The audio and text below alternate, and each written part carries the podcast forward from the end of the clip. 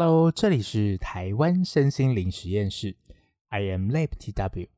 大家好，我是秉宪，很开心这一次能够有机缘可以分享介绍一本我超爱的书，书名是《生活的艺术》。这本书很神奇，是一般书局买不到的书，只能透过参与十日内观课程之后，最后一天才能拿到的书本。而这本《生活的艺术》和十日内观课程体验是绝佳的练习配套，两者不可或缺。因此，在进入献策讲堂介绍这本书之前，我想要先来介绍分享什么是内观，而我在十日内观课程又有什么样的神奇体验呢？最后又是如何和这本《生活的艺术》相遇呢？首先，什么是内观？内观。Vipassana 的意思是如实的观察，也就是观察事物真正的面目，是印度最古老的修行方法之一。在长久失传之后，在两千五百多年前被释迦牟尼佛重新发现。内观是透过观察自身来净化身心的一个过程。开始的时候，借着观察身体自然的呼吸来提升专注力。等到觉知开始渐渐变得敏锐之后，就开始观察身和心不断变化的本质，体验万物无常的普遍性实相。这种经由直接体验了知实相的方式，就是进化的过程。内观也有提到，这整条法的道路，对于全宇宙普遍性的问题而言，是普遍适用的治疗药方，也是一种生活的艺术。不是只专属于某个特定有组织、宗教或派别，因此呢，不管什么人，在任何的时间、任何的地点都可以习修，没有任何的限制，不会因为种族背景或宗教的不同而有所冲突。每一个人都可以平等、无差别的获得实际的益处。接着，我在十日内观课程又有什么样的神奇体验呢？还记得在二零二一年九月，那时候我已经从公司离开，正式出来创业。在扩大疗愈法的复训课程中，安雅姐再一次了分享一个我很熟悉的名词——内观，并鼓励我报名上课。虽然很早就听过这个课程，但这次又重复出现，提醒我去看看。于是我决定报名，亲自去了解内观的课程。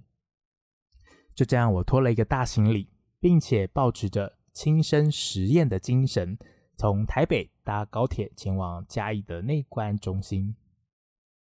抵达嘉义内观中心之后，接着就是领取内观学员的简介手册，还有行为规范的说明书。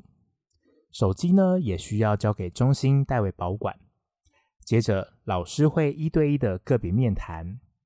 虽然先前在网络的报名表有先询问平日是否会有持续修行的仪式方法等等，但到了中心，老师会在当面温柔的提醒，要先暂时放下每日的持修练习、冥想，还有念咒、持经等。这个的确是我发现第一个很特别的地方。为了要让每一位有缘的朋友，好不容易来到了内观中心。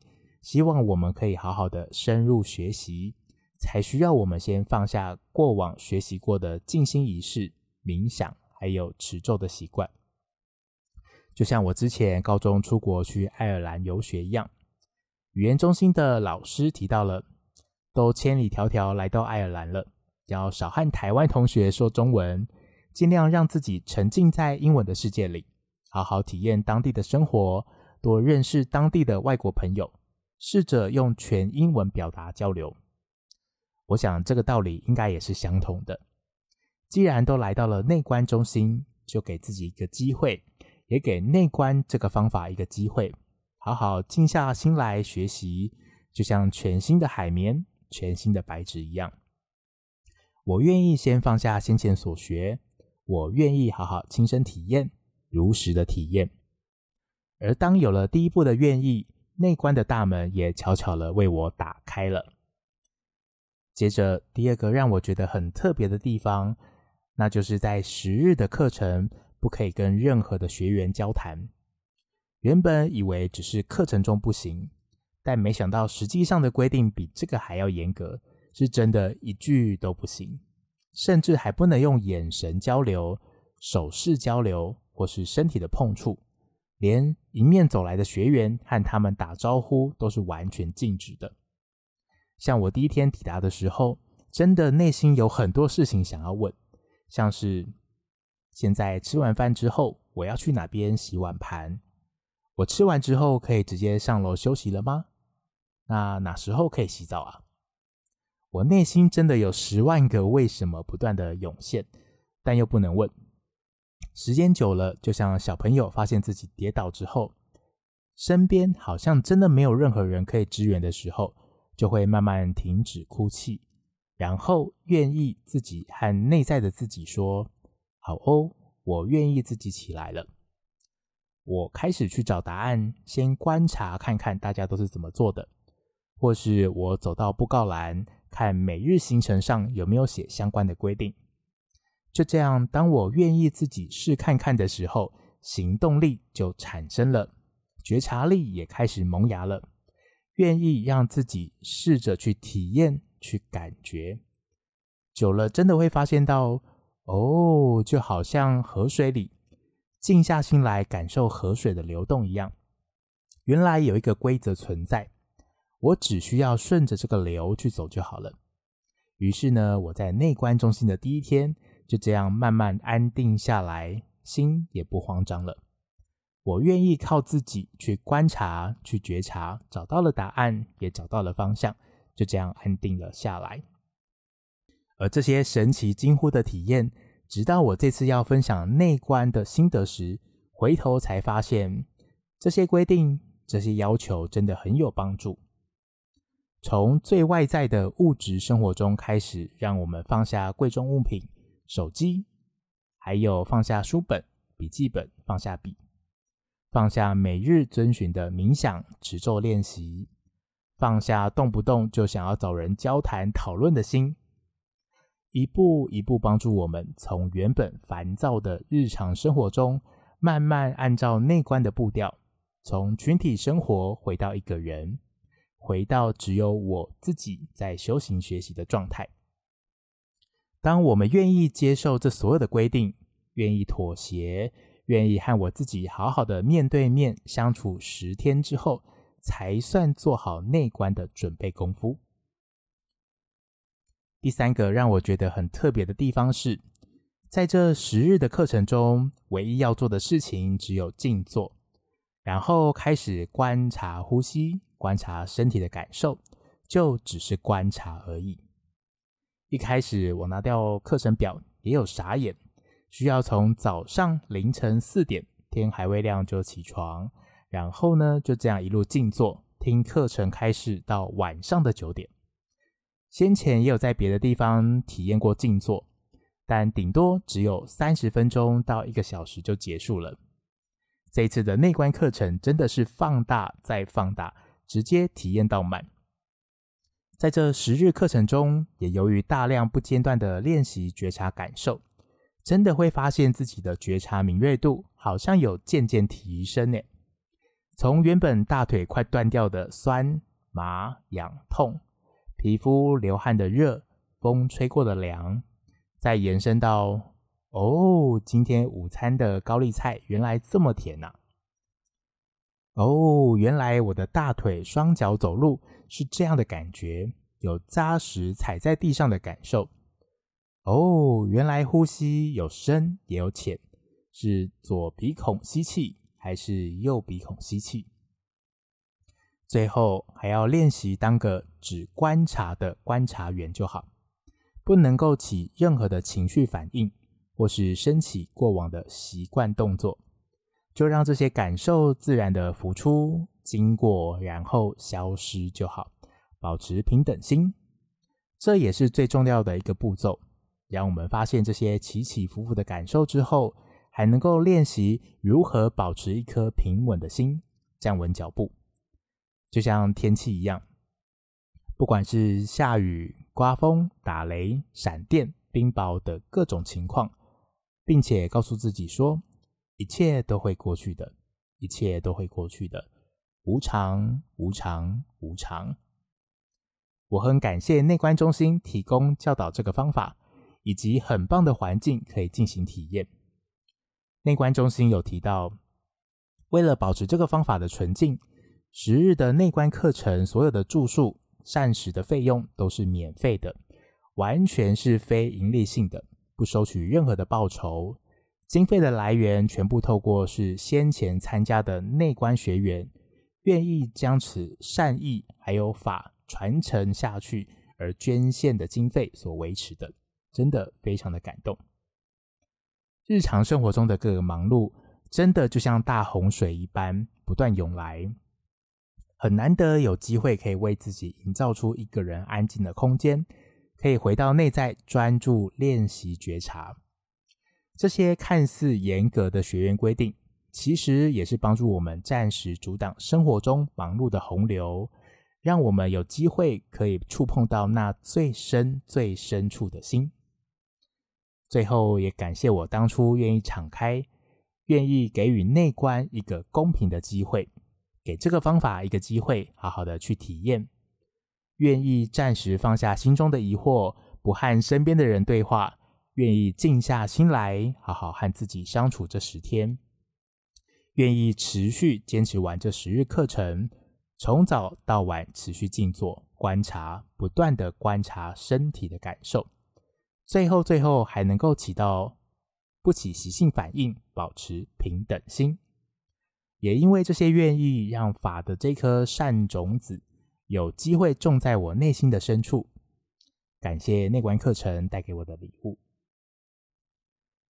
那最后又是如何和这本《生活的艺术》这本书相遇呢？《生活的艺术》这本书前面有提到，是外面书局买不到的，只有在内观中心参与完整的十日课程之后，会提供给学员自由的翻阅，并且可以直接把它带回家。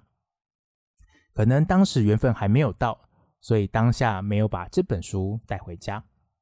直到我自己在生活中实践、持续练习、体验快一年多，在某一天，安雅姐提到了这本《生活的艺术》。我才有机缘再次和他相遇。如果说十日内观课程是功法，那这本生活的艺术就好像心法一样，两者需要互相搭配学习才完整。就像古时候的竹简做成的书卷一样，这本书起到了穿针引线的功能。当初那些内观中心看似严格的规定，以及长时间的安排静坐。觉察、保持平等心的体验设计方式，也让我更全面的完整理解。哦，原来是要教会我这些道理啊！感谢这本《生活的艺术》，帮我把这些体验重新串接起来，更有系统的将这些体验好好保存在我的心中。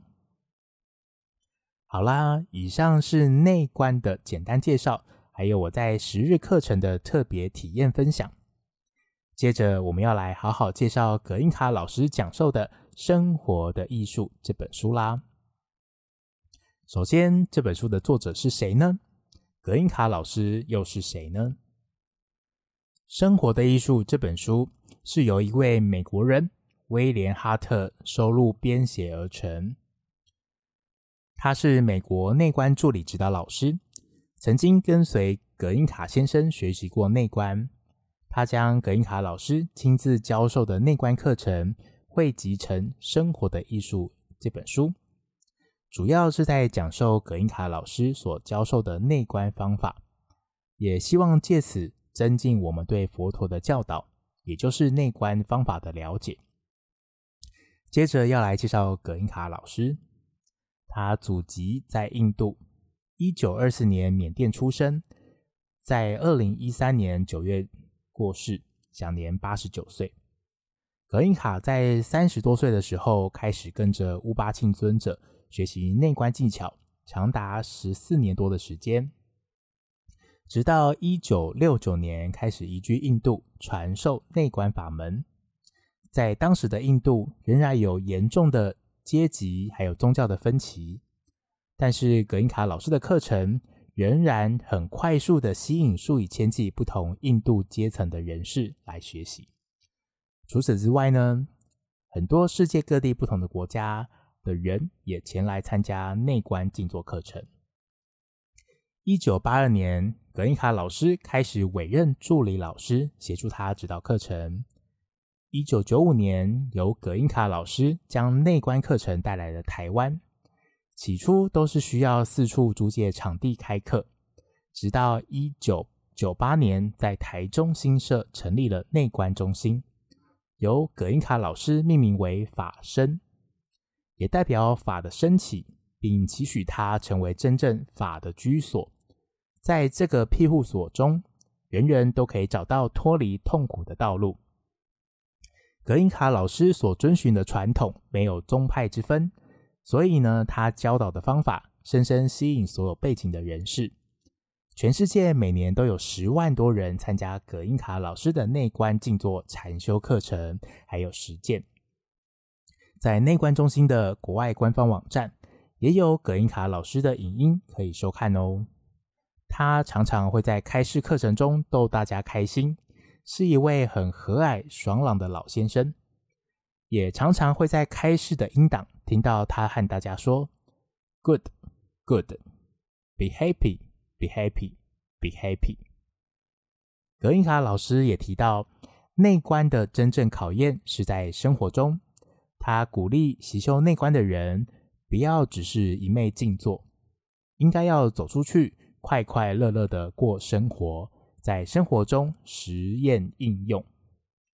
如果对于葛印卡老师有兴趣，想要多了解的朋友，也可以上网到国外内观的官方网站逛逛哦。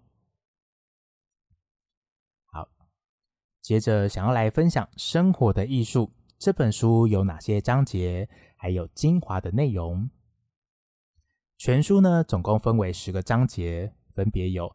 探索起点、苦的直接起因、问题的根源、戒的训练、定的训练、慧的训练、觉知与平等心、目标，还有生活的艺术。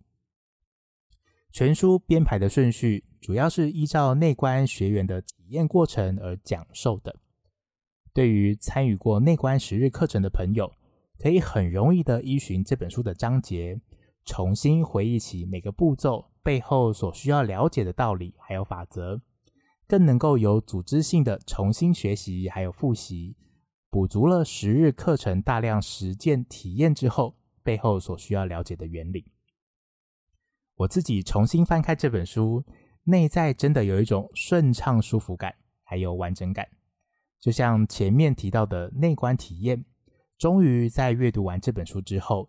在心中有汇集成册的感觉了。书本里面也保留了葛印卡老师在授课时说话的语气，还有他和学生实际讨论时的问答记录。书本章节也有穿插了佛陀生平的事迹，还有印度民间传说的小故事，来帮助我们更容易理解内观的方法还有精神。而大部分的内容在 YouTube 上面也有十日课程开示的影片可以听哦，这也是我平时睡觉常常拿来听的。这也是我平时睡觉前常常拿来听的。在这本书前面一到四章，主要呢在讲佛陀修行内观之后开悟的重要发现，将所发现到的自然法则、因果法则。实相的本质、问题烦恼的根源以及解脱的方法说明得很清楚。虽然某些内容在十日内观课程时有听过葛印卡老师演讲开示，但内观课程中为了学员有更好的体验，是禁止学员笔记书写的。很感谢这本书有更有系统、更深入的说明，再次翻阅也是帮助我重新复习。前面第一到四章看完之后，让我印象深刻的是，书本提到了内观的方法，虽然是由佛陀重新体悟之后传承下来，但这个方法并不隶属于任何一个宗教，没有门槛的限制，没有人会被排除于这个方法的门外，是一个很自然、普遍的方法。每个人都可以随时随地的进行观察自己的呼吸，观察自己身体的感受。每一个人都有呼吸，每一个人都可以随时观察自己的身体感受。真正普及到所有的人都可以亲身实践练习的方法。而每一个人也能够透过这样的内观学习，进而发现到所有问题的根源，自己就可以帮助自己脱离痛苦。看到这边，真的在心中能够感受到宇宙万物自然法则那种无条件的大爱。内观的方法没有任何的限制，没有任何的条件，没有任何的门槛，是一种很纯粹、很直接，本来每一个人自己就可以做到的。从透过觉察自己，进而体悟到，哦，我确实和宇宙万物自然法则是一个整体，密不可分，只是我们忘记了。透过内观的学习，我们可以重新忆起自然法则的存在，并且可以重新回头检视自己的生活，如何才可以顺应自然法则，活出真正平安喜乐的人生。接着，在书本五到七章的内容，主要在说明戒、定、慧三种训练方法的精神还有意涵。在说明训练内容之前，书本有提到，佛陀发现了一条可以根除痛苦的实修之道，他自己照这个方法修行，并且教导给众生。曾经有人要求佛陀用简单的几句话来说明这条道路。佛陀用很浅显易懂的方式说：“诸恶莫作，众善奉行，自净其意。”这是诸佛的教导。而这条实修之道戒定慧的训练，在书本里面又是怎么解释的呢？戒是道德修养的训练，戒除所有不良的言语还有行为；定是专注力的训练。培养念念分明的能力，让我们能够主导并且控制自己的心念。慧是智慧，也就是培养清净的洞察力，以照见自己的实相。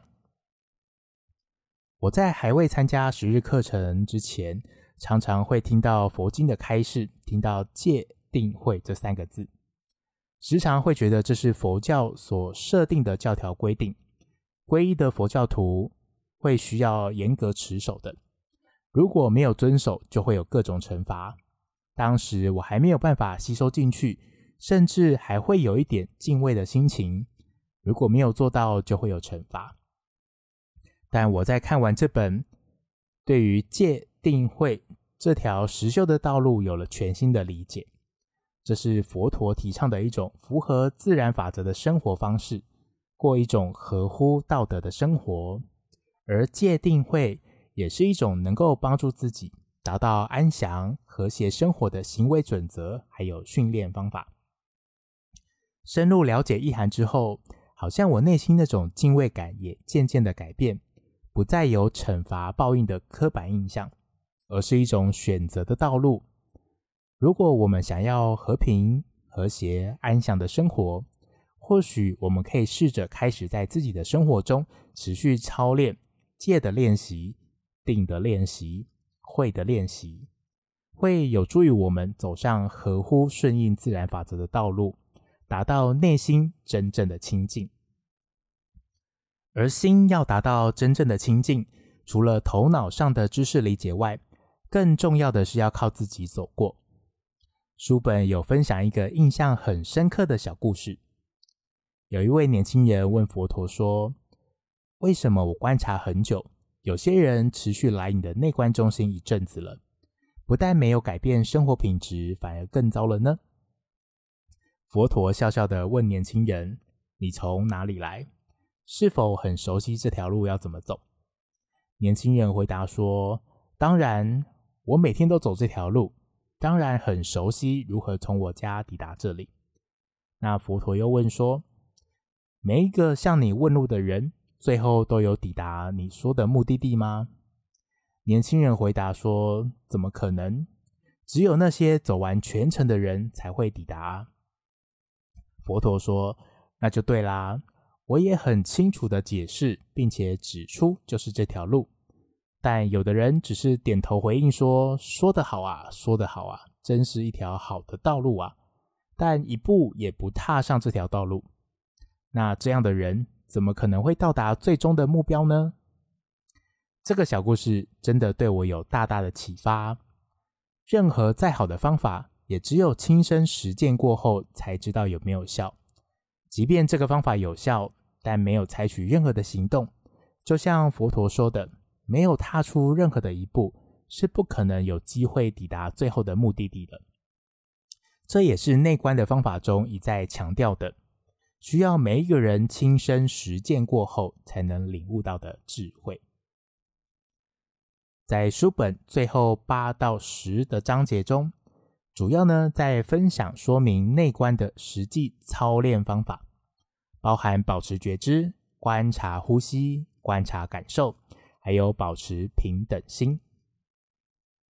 如果当初我没有去这十日内观课程的深刻体验，或许就无法体会书本里面最后章节所提到的觉察身体感受。如何保持平等心？就像游泳一样，如果只看游泳学习手册，而没有亲自下水体验水的流动、练习换气、练习划水，是不可能会体会到手册所要教给我们的精华的。在最后章节，我觉得很特别的段落，在于书本有额外补充说明，还有提醒：保持觉知。保持平等心需要同时练习，而且强度必须相当。如果我们有觉知却缺乏平等心，那我们对于各种内在的感受觉知越强，就越可能会引发各种习性反应，因此会增加痛苦。如果我们有平等心，却对自己的感受一无所知，那这种平等心就只是表面上的。隐藏在心中深处的习性反应仍然持续不断的进行，而我们却没有觉察到，浑然不知。应该要在心的最深处，同时努力培养觉知，还有平等心。而这样的练习也需要我们持之以恒。除了在内观中心的十日课程体验之外，回到生活中才是真正练习的开始。我们永远都可以选择自己想要活出什么样的人生，选择要走上哪一条道路。